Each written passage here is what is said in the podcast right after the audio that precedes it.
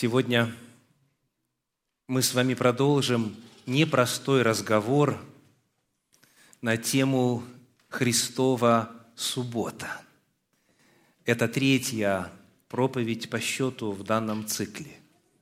Говоря непростой, я, конечно же, не имею в виду Священное Писание, потому что Христова суббота в Библии выражена очень понятно. Непростым этот разговор является часто потому, что, к великому сожалению, в подавляющем большинстве деноминаций современного христианства истина Божья об отношении Иисуса Христа к субботе – выражается вопреки священному Писанию. Потому бывает трудно сделать остановку и пересмотреть, переосмыслить, а главное – изменить образ жизни. Но как бы ни трудно это ни было для кого-то, мы с вами здесь, в Центре Духовного Просвещения – посвятили себя на изучение и принятие истин Слова Божия. Потому верю в то, что произнесенная перед проповедью молитва, она Богом услышана, и присутствующие настроились для исследования этой важной истины. Сегодня мы будем говорить с вами на тему Иисус Христос о нарушении субботы. Христос о нарушении субботы. Первая проповедь называлась «Господин субботы», вторая называлась «Чем Христос занимался в субботу». Ну, а начиная с сегодняшней проповеди мы будем смотреть на то, чему Иисус учил касательно субботы. Иисус Христос о нарушении субботы. Это тема для проповеди сегодня. И мы будем исследовать с вами главным образом один эпизод из евангельского повествования. Это вот тот случай, когда ученики стали э, срывать колосья. Этот случай описан в трех отрывках евангельских, в трех Евангелиях. Если вы желаете дома самостоятельно изучить эти отрывочки, вот они. Евангелие от Матфея, 12 глава, стихи с 1 по 8. Матфея, 12 глава, стихи с 1 по 8. Евангелие от Марка, 2 глава, стихи с 23 по 28. Марка 2, 23-28. И Евангелие от Луки, 6 глава, стихи с 1 по 5. Евангелие от Луки, 6 глава, стихи с 1 по 5. Слава Богу за то, что у нас есть четыре Евангелия. Аминь.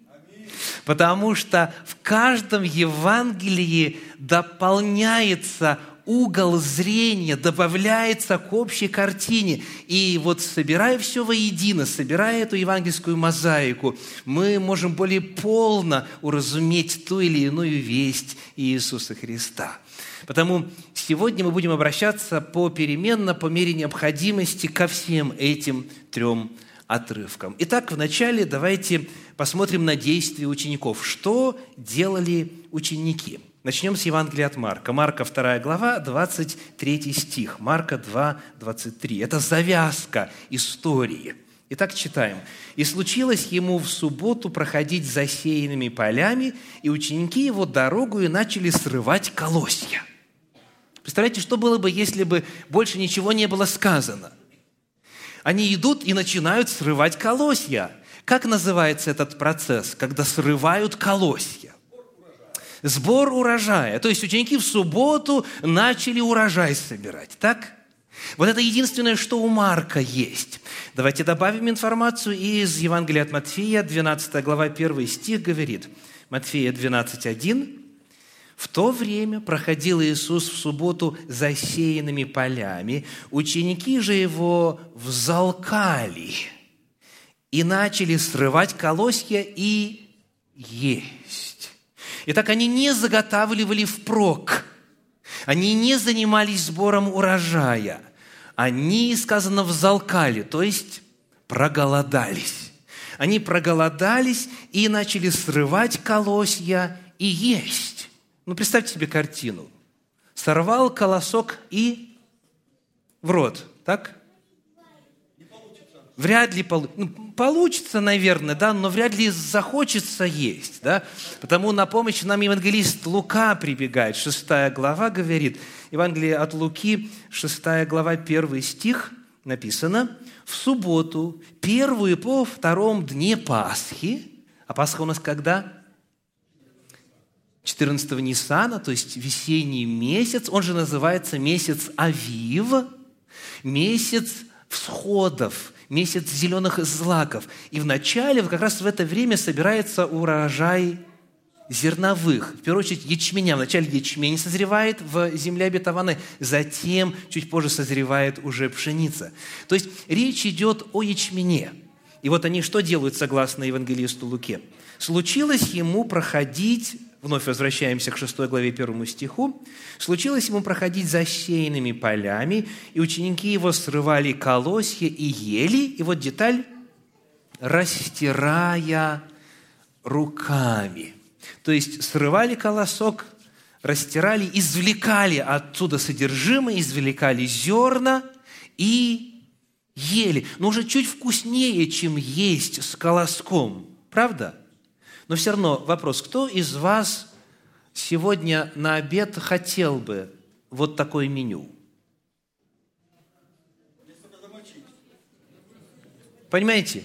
То есть проходишь, вот оно зерно, сорвал, растер и тут же ешь. Причем это время жатвы, потому что 16-го Ниссана, что у нас происходит, согласно Торе – это первый сноп, праздник первого снопа. Он приносится в храм. То есть, значит, уже ячмень созрел. То есть, он уже по структуре, по фактуре какой? Очень сухой. То есть, чтобы это есть, надо быть очень голодным.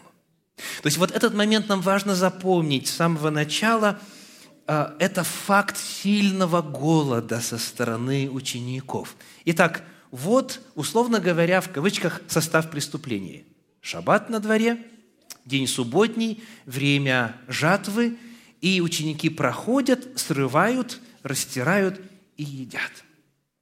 Теперь вопрос. Нарушили ли они какие-нибудь Божьи законы тут? Нарушили ли они какие-то Божьи законы? Давайте посмотрим вначале на мнение фарисеев. Э, Евангелие от Матфея, 12 глава, 2 стих. Матфея 12, 2 говорит, «Фарисеи, увидевши это, сказали ему, вот ученики твои делают, чего не должно делать в субботу». Итак, фарисеи были убеждены, что ученики нарушают заповеди о субботе. Они делают то, чего не должно делать в субботу. Но вот проблема. Они не приложили цитату. Где можно видеть, в каком разделе, главе, стихе Торы можно найти информацию о том, что здесь налицо факт нарушения. Потому давайте попытаемся помочь фарисеям, посмотрим, какие есть в Торе стихии, в Пятикнижье Моисеевом заповеди, которые имеют отношение к этой проблематике. Итак, приглашаю вас посмотреть в начале Евангелия, то есть в данном случае книгу Второзакония, последнюю книгу Торы, 23 главу, стихи 24 и 25. Второзаконие, 23 глава, стихи 24 и 25. Когда войдешь в виноградник ближнего твоего, можешь есть ягоды досыта, сколько хочет душа твоя, а в сосуд твой не клади. Давайте поразмыслим. О чем идет речь? Что значит в сосуд не клади? не собирай. То есть не накапливай, не собирай впрок. Голоден, да, имеешь право удовлетворить голод в винограднике твоего ближнего. Это не твое, ты не растил, не ухаживал, не обрезал и так далее, и так далее. Но тем не менее, можно, раз ты голоден, ешь, ешь, но в сосуд. То есть собирать нельзя, накапливать нельзя, заготавливать нельзя. Подобная же заповедь дали в 25 стихе, когда придешь на жатву ближнего твоего, срывай колосья руками твоими, но серпа не заноси на жатву ближнего твоего. То есть вновь в чем суть запрета? Можешь для себя, для своей нужды сейчас взять, но заготавливать наперед, заготавливать впрок нельзя. Итак, можно ли было ученикам, проходя дорогой, увидев э, зерно, э, увидев выколосившуюся а, вот, культуру зерновую, ячмень в данном случае, можно ли было брать? Можно. Здесь не было нарушения. Это не было воровством. Не было воровством.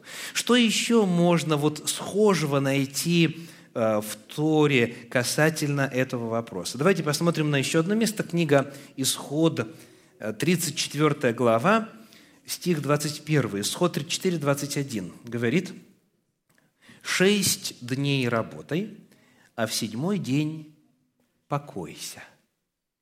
Покойся и во время посева и жатвы». Кто изъяснит, почему это важная добавка. Покойся и во время посева, и жатвы. Потому что если не посеять вовремя, вот когда идет сельскохозяйственная пора, когда, если мы говорим э, в контексте условий погодных в Святой Земле, когда дожди зимние прошли, помните, как сказано в Священном Писании, дождь ранний и поздний. Если не посеять вовремя, то тогда можно и не ожидать урожая, когда придет время жатвы.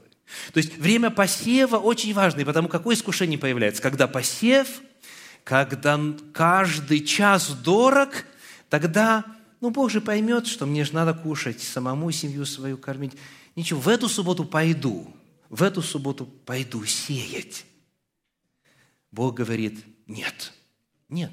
Даже если это эпоха посева, покойся во время посева. Ну и теперь вот уже налились колосья, и пришло время жатвы. Что говорит Священное Писание?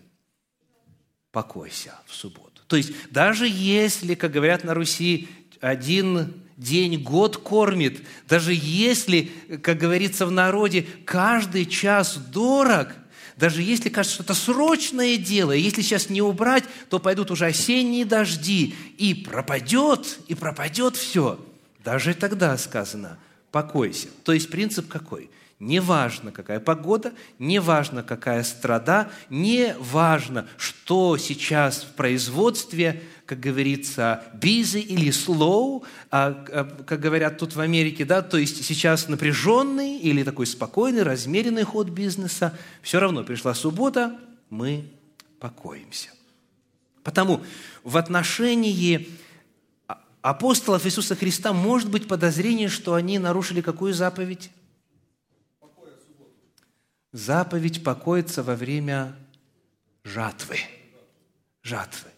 То есть жатва – это что у нас такое? Это собирание, они берут и срывают, да? То есть, судя по всему, очевидно, фарисеи считали, что ученики нарушают заповедь о запрете на жатву в день субботний. Потому давайте мы с вами, немножечко подумав, дадим а, определение жатве. Что такое жатва? Как бы вы определили, что это такое? Сбор урожая. Кто-нибудь добавит? Потому что, вот, спасибо, это заготовка продуктов, продовольствия впрок. Потому что срывать можно было и есть на месте. Это не запрещено.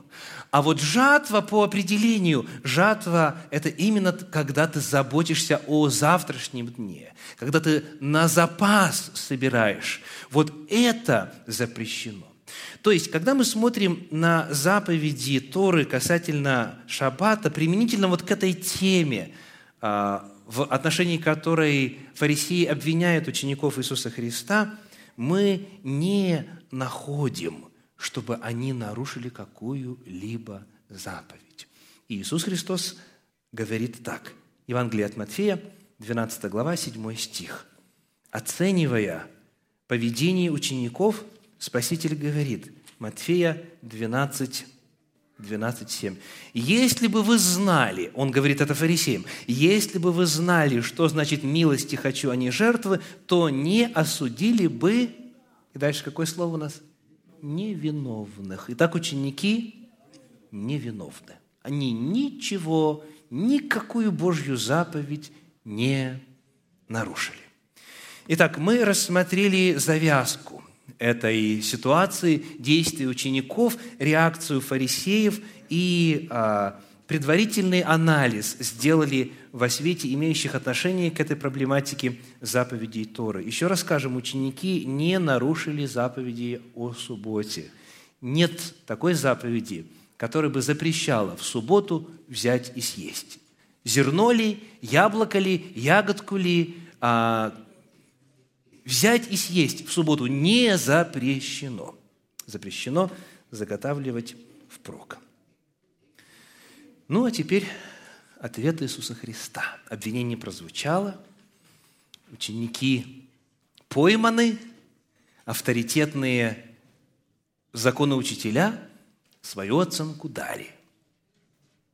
Теперь, что же ответит Иисус? Давайте послушаем. Евангелие от Матфея, 12 глава,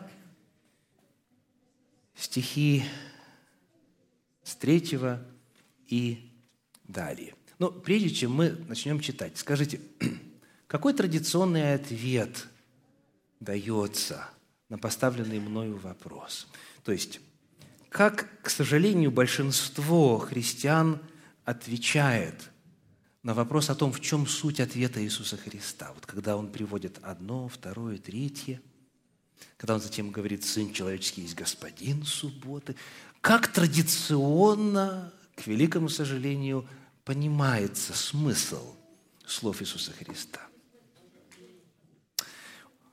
Он господин субботы, он пришел и сказал, ребята, я принес Новый Завет – Аллилуйя! Восплещите руками все народы. Так?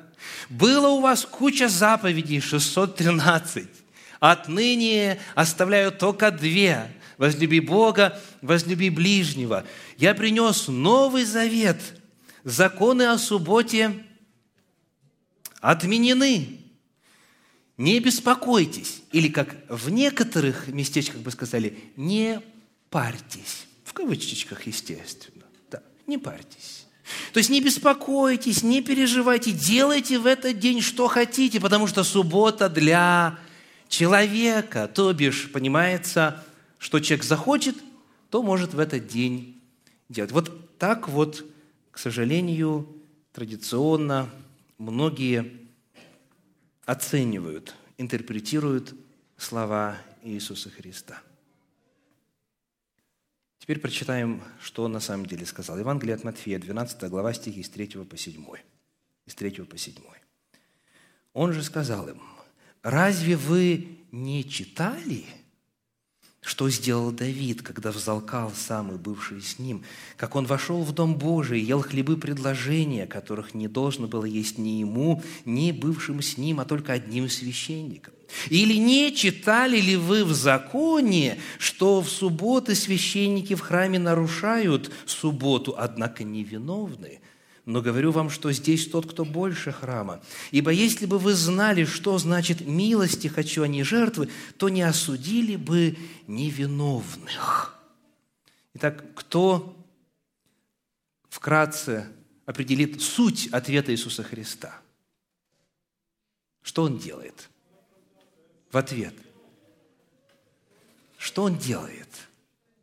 Он цитирует священные писания. Он цитирует священные писания. Он не говорит, забудьте, дорогие, что было раньше. Я принес новую эпоху. Теперь все это не нужно соблюдать. Отвечая на вопрос, в котором было сформулировано обвинение против его учеников, а значит косвенно против него, он говорит, не читали ли вы?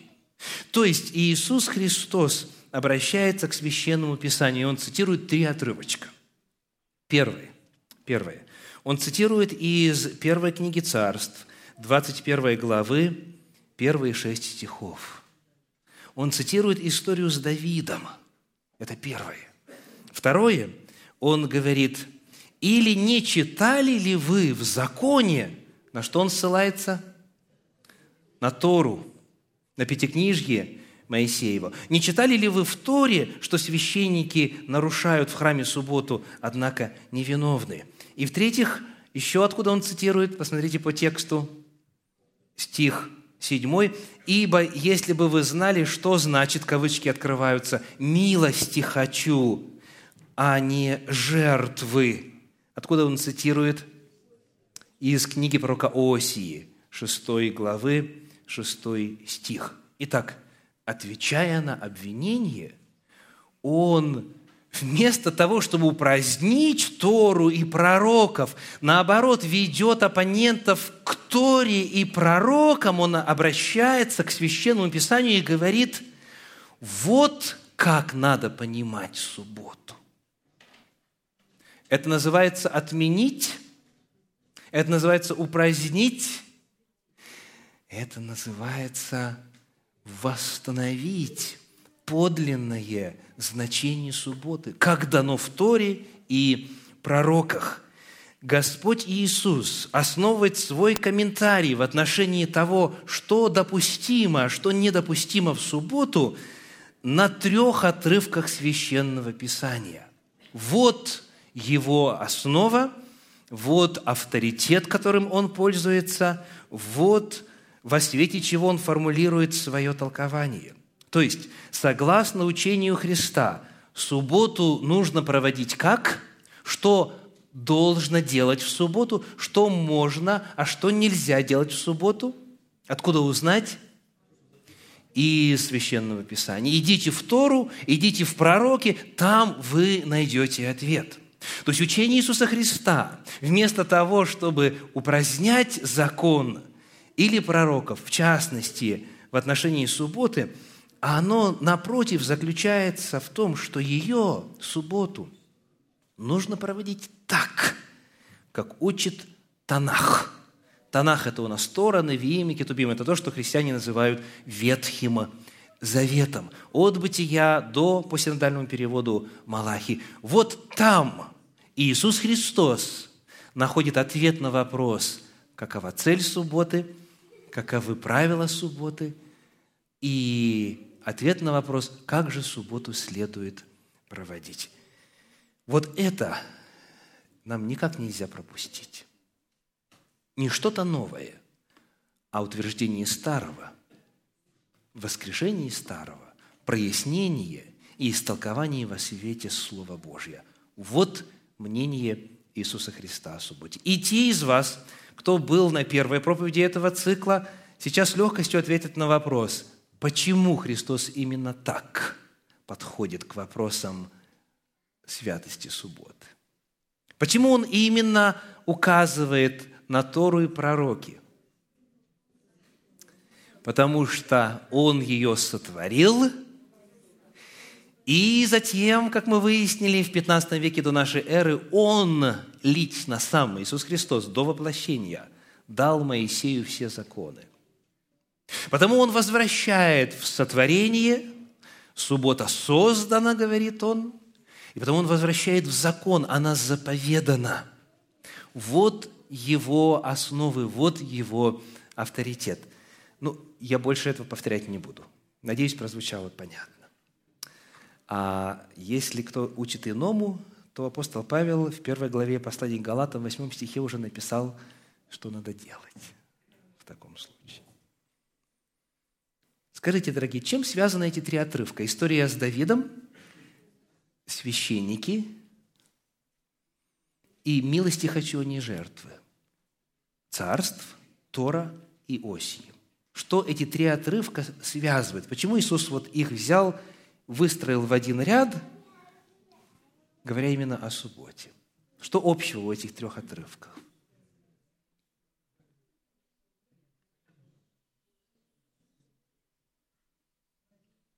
Если вы сегодня на богослужении в первый раз, не удивляйтесь, у нас принято разговаривать, отвечать на вопросы, даже если вы не уверены. Что связывает эти три отрывка? Какая тема? Спасибо. Храмовое служение. Давид пришел к первосвященнику и взял хлебопредложение из храма. Священники в храме, говорит Христос, нарушают субботу, но невиновны. Осия милости хочу, а не жертвы, и боговедение больше, нежели жертвоприношение. Тоже тема вновь храма. Все эти три отрывки объединены, три отрывка объединены темой храмового служения. Давайте попытаемся понять, почему Иисус приводит именно эту тему. Начнем с Торы, потому что хронологически это основание. Священники в храме нарушают субботу.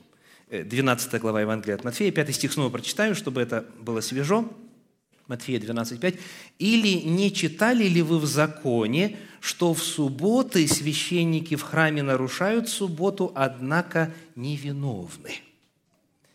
Кто из вас когда такое читал?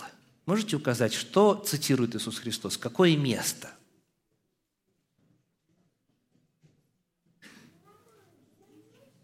где в законе написано, что священники нарушают субботы. Есть такое где-то? Это цитата или нет? Это не цитат. Такого в законе не написано. Нигде Тора не говорит, что священники субботу нарушают. Если у вас есть другие данные, ну, может быть, не сейчас, к следующей субботе принесите. Нету такого. Нету. Значит, как вы думаете, чем оперирует Иисус Христос? Да, очевидно, очевидно, какими-то понятиями о Торе. Он не цитирует, он высказывает мысль, предваряя словами «что». Не читали ли вы «что»? И дальше идет не цитата, а идет а, утверждение, которое должно было быть знакомо оппонентам Иисуса Христа. Потому давайте зададим вопрос. Что священники делали в субботу? Согласно Торе. Что священники делали в субботу? У нас нет времени все их служение субботнее обозреть, я хочу коснуться только лишь двух моментов. Давайте посмотрим на э, книгу числа, на книгу числа в первую очередь, 28 главу. Числа, 28 глава, стихи с 3 по 10. 28 глава, с 3 по 10. «И скажи им, вот жертва, которую вы должны приносить Господу. Два агнца однолетних без порока на день, во все сожжения постоянные.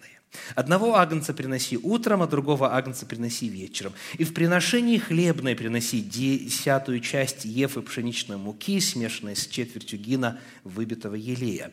Это всесожжение постоянное, какое совершено было при горе Синае, в приятное благоухание в жертву Господу. И возлияние при ней четверть гина на одного агнца. На святом месте возливай возлияние вино Господу. Другого агнца приноси вечером с таким хлебным приношением, как по утру, и с таким же возлиянием при нем приноси его в жертву в приятное благоухание Господу. А в субботу приносите двух агнцев однолетних без порока, и в приношении хлебные две десятых части ев пшеничной муки, смешанной с елеем, и возлияние при нем. Это субботние всесожжения в каждую субботу сверх постоянного всесожжения и возлияния при нем. И так описывается утренние и вечерние все сожжения, которые осуществляли священники. Каждый день по одному агнцу, соответствующей пропорции хлеба, муки, елея и вина. В субботу двойная норма. То есть в субботу нужно было два утром и два вечером жертвенных животных принести две жертвы всесожжения утром, две жертвы всесожжения вечером. Давайте попытаемся оценить, какой объем работы это в себя включало. Что такое всесожжение? Кто э, покажет нам, расскажет хотя бы в общих чертах, чем жертва всесожжения отличается, как ее приносить, что значит «принеси его всесожжение». Ибо у нас есть пять типов жертв, и всесожжение отличается от других особыми своими законами. Вспоминаете? Давайте для помощи откроем первую главу книги Левит и э, прочитаем там стихи с 3 по 9. Книга Левит, первая глава, стихи с 3 по 9. Что значит принести все сожжения? Если жертва его есть все сожжения из крупного скота, Пусть принесет ее мужеского пола без порока, пусть приведет ее к дверям скинии собрания, чтобы приобрести ему благоволение пред Господом. И возложит руку свою на голову жертвы всесожжения, и приобретет он благоволение его очищении грехов его. И заколет тельца пред Господом. Сыны же Аароновы священники принесут кровь и покропят кровью со всех сторон на жертвенник, который у входа скинии собрания. То есть начинается уже описание ритуала. Кропим кровью. Дальше. Снимет кожу жертвы всесожжения. Это у нас кто тут приносится в жертву в данном случае? Телец. Да? Там сказано, если жертва всесожжения, дальше из мелкого скота. То есть нужно было а, из мелкого скота приносить утром и вечером. Тем не менее, освежевать. Так, снимаем кожу. Дальше что делаем? Шестой стих. «И снимет кожу жертвы всесожжения и рассечет ее на части». То есть нужно было грамотно рассечь, расчленить, разделать. Сыны же Аароновы священники положат на жертвенник огонь, и на огне разложат дрова, и разложат сыны Аароновы священники части, голову и тук на дровах, которые на огне, на жертвеннике. А внутренности жертвы и ноги ее вымоет он водою – и сожжет священник все на жертвеннике. Это все сожжение, жертва, благоухание, приятное Господу. Вот это вот процесс. Два таких процесса утром в субботу, плюс все возлияния, плюс хлеб, плюс все, что написано. Два таких процесса вечером в субботу. То есть э, вывод какой? Процесс трудоемкий. Так? процесс трудоемкий. Фактически позже а, в книге пророка Малахии будет написано так. Священники некоторые говорили, вот сколько труда, жаловались. Вот сколько труда, а доход – пища ничтожная. То есть священники понимали, что надо работать, надо работать. Теперь, что еще они делали в субботу, именно в субботу? Посмотрим, да, там есть целый ряд заповедей, но вот э, то, что было озвучено, хлеба, особый хлеб. Книга Второзакония, э, давайте посмотрим Левит. Левит, 24 глава, стихи с 5 по 8. Левит, 24 глава, стихи с 5 по 8. «И возьми пшеничной муки и испеки из ней двенадцать хлебов. В каждом хлебе должны быть две десятых ефы. И положи их в два ряда, по шести в ряд на чистом столе пред Господом. И положи на каждый ряд чистого ливана, и будет это при хлебе в память в жертву Господу. В каждый день субботы постоянно должно полагать их пред Господом от сынов Израилевых. Это завет вечный. Итак, что еще предписано? Хлебы предложений числом 12 по указанному рецепту нужно было полагать пред Господом в день субботы, когда пекли.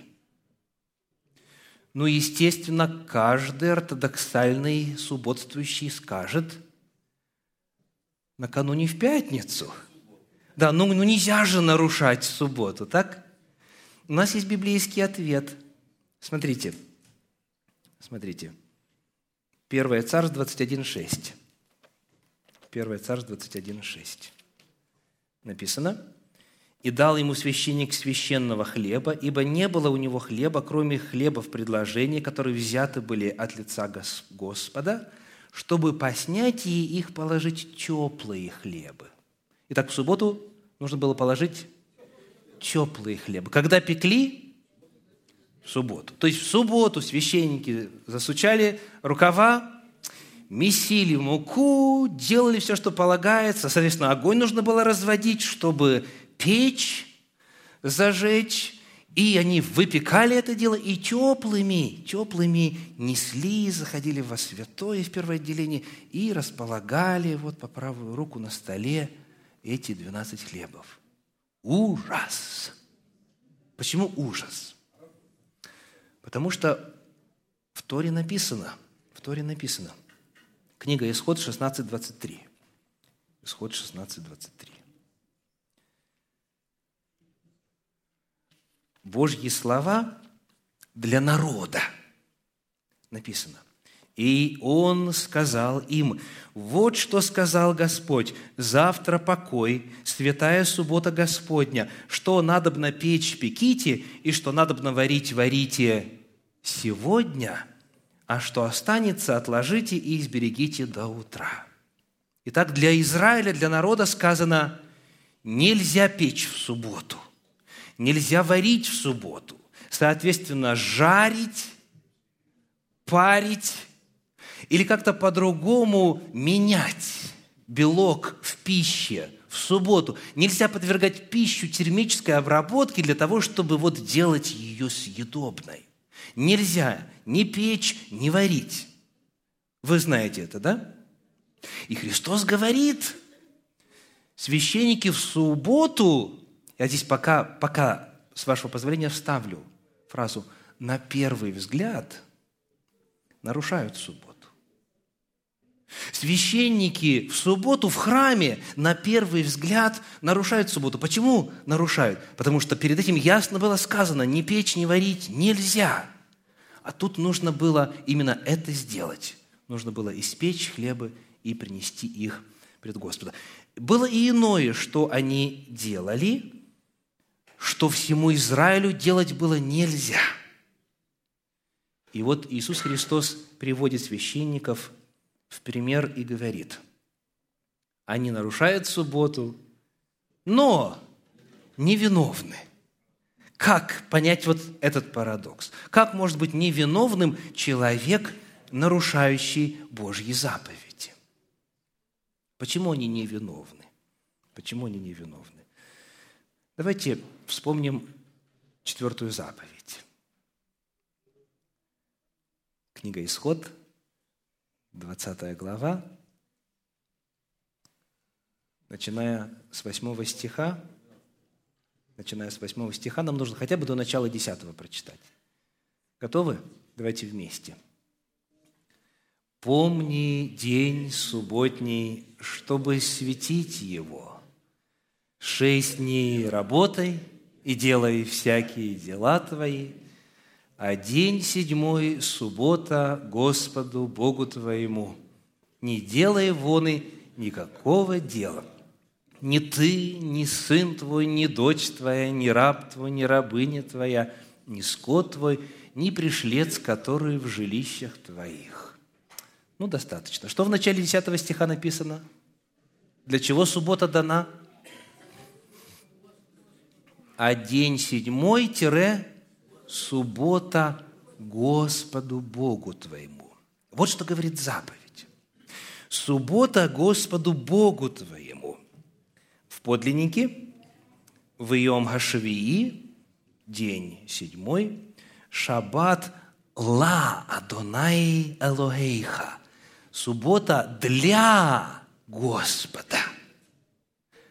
Суббота для Господа – и вот если мы помним эту фразу, если мы помним, что сама заповедь на скрижале говорит, а день седьмой суббота для Господа, то теперь когда Господь говорит, священники, пожалуйста, в субботу две жертвы всесожжения утром, две жертвы всесожжения вечером, и, пожалуйста, испекайте хлеб еженедельно для меня, то можно ли говорить о нарушении? Нет, нет. В субботу нужно делать то, что Господь велит. Израилю Он велит не печь, не варить, не готовить для себя. Священникам Он говорит, пеките в день субботний. И смотрите, какая проблема появляется. Если концентрироваться на запрещениях и список запрещений составлять, вместо того, чтобы сконцентрироваться на цели субботы, то вот тогда появляется истолкование, при котором священники нарушают субботу. Но как они могут нарушать субботу, если они делают то, что Господь им велит? Нет, они исполняют четвертую заповедь в точности, потому что суббота для Господа. И Господь говорит, для меня, для моего служения, для моего храма, пожалуйста, в субботу делайте вот это и это. Итак, у нас потому очень важный вывод. Человек не нарушает субботу тогда, когда делает в нее то, что заповедал в этот день делать Бог – если ты священник, тебе заповедано вот это. Если ты часть народа Божьей, тебе заповедано вот это. Народу Бог не сказал «готовь». Наоборот сказал «не варить, не пеките». Священникам Бог сказал «готовь». А суббота для Господа. Скажет Господь, обходите вокруг стены Ерехона хоть один раз, хоть семь раз – Помните, сколько они дней обходили? Семь дней. Мы не знаем, был ли седьмой день субботой календарной или нет, но во всяком случае точно не в субботу ходили. С вооружением, там, в строю и так далее. Скажет Господь, ходите в субботу вокруг Ерехона, пойдем. Скажет Господь, пеките хлеб, будем печь, потому что суббота для Господа. Нет никакого нарушения – если только не предполагать, что Господь сам себе противоречит. Ну, а такое предполагать а, верующие не станут. Правда? Итак, Иисус Христос говорит, дорогие, когда вы принимаете для себя решение о том, что можно в субботу делать, а что нельзя, пожалуйста, исходите не только из того, что сказано не делать, из конкретных запретов, но исходите, вот ключевой вопрос – из целей суббот. Принимайте во внимание все, что Господь говорит на ту или иную тему. Увидели заповедь, не зажигая огня в день субботы? Задайте вопрос, почему? Может быть, вы найдете ответ. Подсказка обязательно найдете ответ. Обязательно найдете ответ. То есть когда вы подходите к вопросу о том, как соблюдать субботу, принимайте во внимание все Священное Писание и Божьи цели. И еще один очень важный момент. Иисус Христос высказывает мысль, которая позже была записана уже в Талмуде, в известном иудейском документе. А именно, шаббат, если сравнивать шаббат и храм – если сравнивать субботу и служение в храме, что больше? Что больше? Суббота или храм?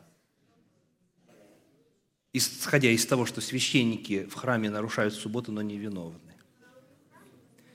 Храм больше субботы. Но больше в кавычках – Потому что все заповеди Божьи равным статусом и равной силой обладают. Но когда может показаться при невнимательном анализе, что священники субботу нарушают, Господь показывает, что есть и другие заповеди. И если перед священником, вот он читает исход 16 главу, не, нельзя печь и нельзя варить в субботу, и он читает э, числа 18, 28 главу Левит 24, где сказано, нужно выпечь, что он должен сделать? кажущийся запрет, он упраздняется, потому что служение в храме важнее, выше, больше, чем вопросы субботы. Здесь нет противоречия, здесь просто есть специализация для одного это, для другого это. Это первый отрывочек. Второй. Будет уже легче. Для чего Иисус приводит Давида в пример? Как история Давида связана с субботой? Возвращаемся к 12 главе Евангелия от Матфея. Прочитаем стихи 3 и 4. Матфея, 12 глава, стихи 3 и 4.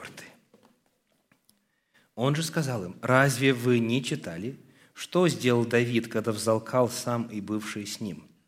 Когда он вошел в Дом Божий и ел хлебы предложения, которых не должно было есть ни ему, ни бывшим с ним, а только одним священником». Какова взаимосвязь истории Давида с субботой? Пожалуйста, кто быстренько скажет – В какой день Давид пришел в священнический город? В субботу. Мы читали уже с вами из э, первой книги Царств, 21 главы, стихи 6 и 10. Мы 6 прочитали, добавим 10 сейчас для полноты картины. Итак, 1 Царств, 21 глава, стихи 6 и 10. «И дал ему священник священного хлеба, ибо не было у него хлеба кроме хлеба в которые взяты были от лица Господа, чтобы по снятии их положить теплые хлебы. Итак, в какой день у нас теплые? В субботу. То есть Давид пришел туда, к святилищу, в день субботний именно. Так? И десятый стих говорит, «И встал Давид и убежал в тот же день от Саула и пришел к Анхусу, царю Гевскому».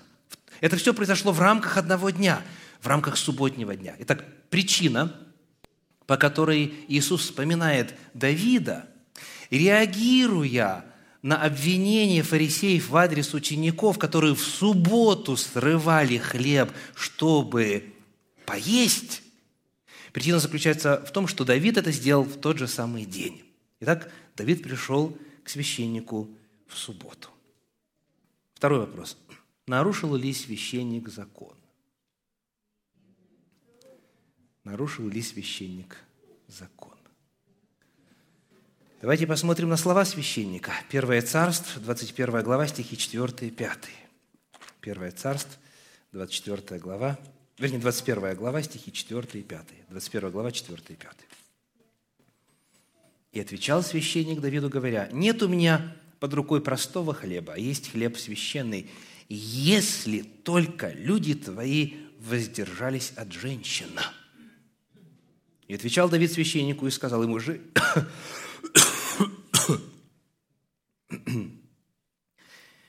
И отвечал Давид священнику и сказал ему, «Женщин при нас не было ни вчера, ни третьего дня, со времени, как я вышел, и сосуды отроков чисты. А если дорога не чиста, то хлеб останется чистым в сосудах». Почему священник ставит такие условия – Обратите внимание, дорогие, священник не говорит, знаешь, в принципе этого делать нельзя, но поскольку мы с тобой друзья, как это называется, или называлось в Советском Союзе? По блату. Было такое? Кумовство там, да. По знакомству еще вот так, да. То есть, в принципе, нет, а если по знакомству, то есть, да. То есть, нельзя, но поскольку у нас особые отношения, то... Или же священник мне говорит, это запрещено, но раз уж такое дело, то... Священник отвечает, если только люди твои воздержались от женщины. Откуда он взял такую мысль? Есть закон такой, конечно же. Книга Левит, 15 глава, стихи 18 и 31. Левит, 15 глава, стихи 18 и 31. «Если мужчина ляжет с женщиной, и будет у него излияние семени, то они должны омыться водой и нечисты будут до вечера». 31. «Так предохраняйте сынов Израилевых от нечистоты их, чтобы они не умерли в нечистоте своей, оскверняя жилище мое, которое среди их». То есть, если была интимная близость, если, как сказано, случится излияние семени, когда мужчина ляжет женщиною, то он нечист. Оба они нечисты. И до вечера, до специального ритуального омовения им нельзя идти куда? В святилище. И вот, очень важно, дорогие, так предохраняйте сынов Израилевых от нечистоты, чтобы они не умерли в нечистоте своей, оскверняя жилище мое. То есть, если бы кто-то в состоянии ритуальной нечистоты пришел к святилищу, то что бы случилось? Умер бы. Потому Господь говорит, защищайте, предохраняйте, учите народ, чтобы не было смерти. Итак, что делает священник? Он следует законам Торы. Если вы чисты, вы можете есть этот хлеб, он говорит им. А вот представьте себе, что а, в стане Давида были бы женщины, была бы интимная близость в, в течение вот этого срока, когда сохраняется нечистота, как бы отреагировал священник? Представьте себе, чтобы он сказал – ну да, я, конечно, да, да, Бог так говорит, да, такое правило есть, такой закон есть. Но Бог поймет, ты же уже не ел, дорогой, сколько. Ведь Богу тебя жалко. Вот еще, как говорится, на дороге силы и так далее, и так далее. Нет, если бы был нечистый, то есть нельзя. Нельзя. И все тут. Потому что если ты нечист, если ты прикоснулся к святыне, то смерть тебе грозит. Кто из вас помнит дальнейшее повествование? Что произошло с Давидом и его людьми после того, как они вкусили священного хлеба? Что с ними стряслось? Что с ними случилось? Ответ – ничего плохого не случилось. Значит, они ничего не нарушили. Слышите?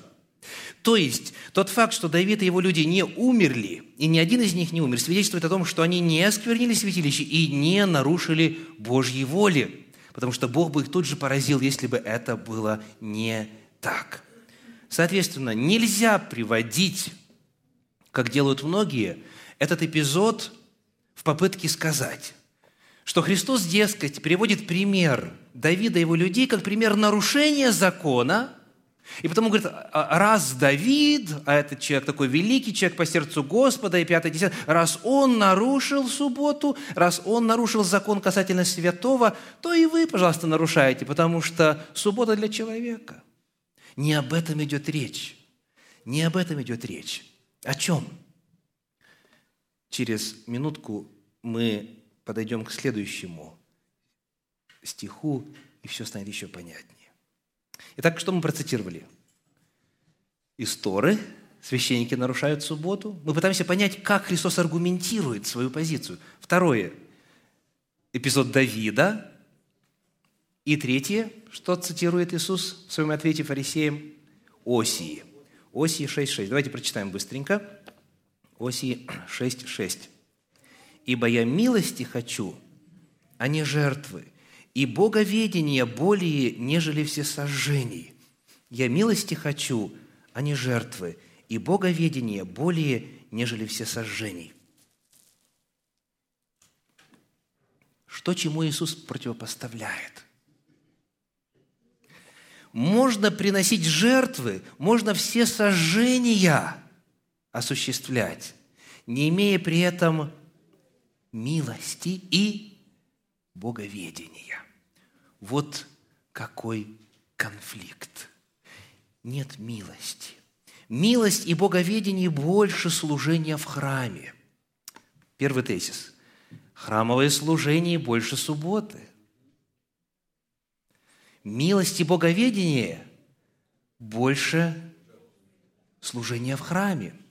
Суббота, храм, милость. Вот шкала ценностей, которую проповедует Иисус Христос – Священник мог бы здесь сказать, Давид, а где в Торе написано, что тебе можно это есть.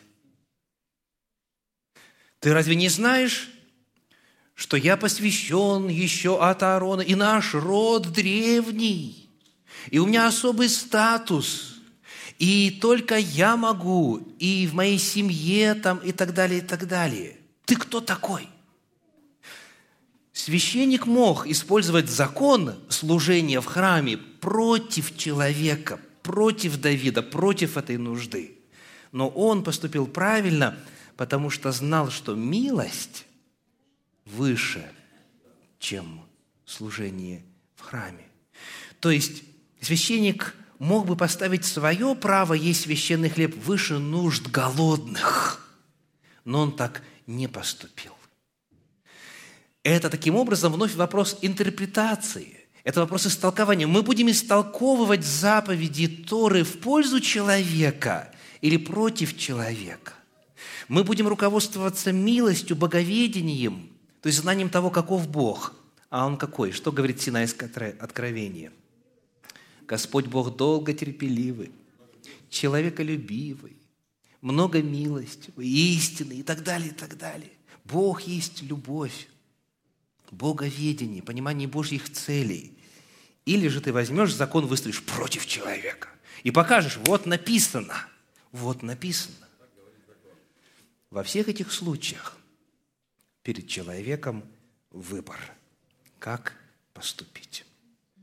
Ну и последний стих из этого отрывка, книга Евангелия от Матфея, 12 глава, 6 стих, 12.6. Приготовьтесь, дорогие, посетовать на синодальный перевод. Такое иногда случается. Это очень хороший перевод. Где-то в 95% случаев. 12 глава, 6 стих. «Но, говорю вам, вот здесь тот, кто больше храма. Тот у нас с большой буквы, кто, соответственно, с большой буквы. То есть по синодальному переводу Христос о, о чем говорит, или точнее, о ком говорит? О себе. То есть логика какая? Если следовать синодальному переводу, то вот, он, вот она Тора, ее законы, вот пророки и их откровения, а вот я. Я больше храма, я больше Ветхого Завета, я вообще господин. То есть я пришел это все снивелировать. Так? Вот такое, к сожалению, появляется впечатление, что как будто бы Христос здесь своим авторитетом, Он перекрывает авторитет Торы и пророков и говорит, вот раньше было так, а теперь вот слушайте меня. Посмотрите, что внизу говорится в э, англоязычном переводе. I tell you, something greater than the temple is here. Дословно, говорю вам, нечто большее храма находится здесь. Вот как современные русскоязычные переводы. Перевод РБО, перевод Кулакова, перевод э, «Живой поток» и так далее. Все идентично дают. Здесь нечто большее, чем храм. Он не о себе говорит. О чем он говорит? Что большее, чем храм? Конечно же, милость. Он только что цитировал, он говорит, если бы вы, и дальше он скажет, седьмой стих, если бы вы знали, что значит милости хочу, а не жертвы, то осудили бы невиновных. То есть вот эта ситуация с учениками, они невиновны.